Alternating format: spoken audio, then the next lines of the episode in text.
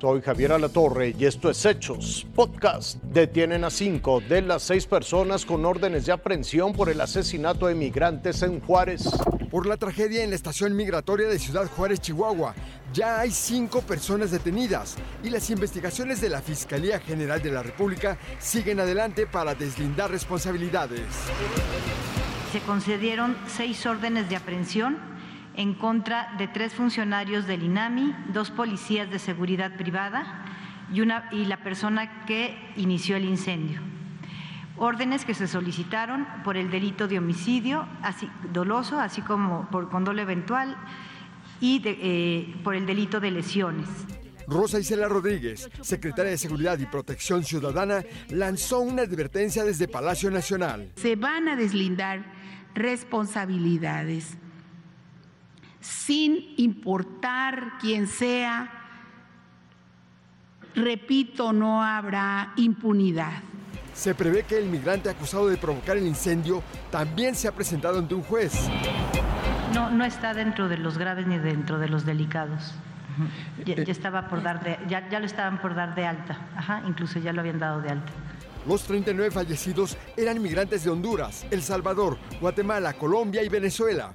Aún hay 27 hospitalizados. Las 28 personas heridas, 5 son de origen salvadoreño, 10 guatemalteco, 8 hondureño y 5 venezolano. De ellas, 27 permanecen hospitalizadas y una fue dada de alta. Además, las indagatorias revelan una irregularidad en la compañía de seguridad privada. Para el gobierno federal, la prioridad es la atención de las víctimas y las familias de los inmigrantes ya están siendo localizadas con ayuda de los consulados. Javier. La historia de un joven que estudia y entrena de manera muy intensa está en neurociencias y además es boxeador. Es boxeador profesional, pero además estudia la carrera de neurociencias en la Universidad Nacional Autónoma de México. Es David Picasso, conocido en el mundo del boxeo como el Rey David y tiene 22 años. Empecé a boxear porque era muy hiperactivo, me la pasaba corriendo, jugueteando por todos lados y entonces decidimos junto con mis papás canalizar mi energía en algún deporte. Así encontró en el boxeo su pasión de vida. Pues empezó desde los 7 años, eh, ha sido bicampeón guantes de oro, más de 124 peleas amateurs, eh, ha sido campeón de diferentes torneos eh, reconocidos, ha sido campeón nacional. Va invicto con 25 peleas profesionales. Ranqueado entre los primeros tres del mundo. Entonces este, ya se viene su eliminatoria y vamos a ver eh, qué es lo que puede hacer. ¿no? Es mucho trabajo, mucho esfuerzo, mucha dedicación.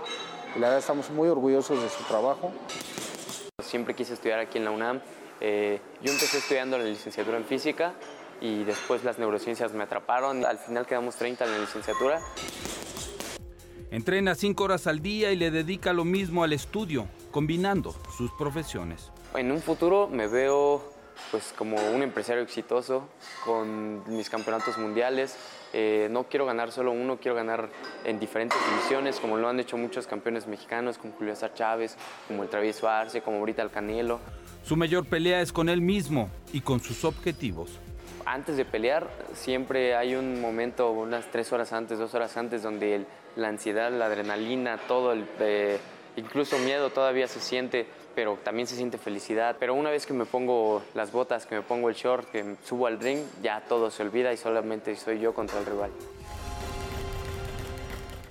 David es un ejemplo de entrega y dedicación. Javier. Hasta aquí las noticias, lo invitamos a seguir pendiente de los hechos.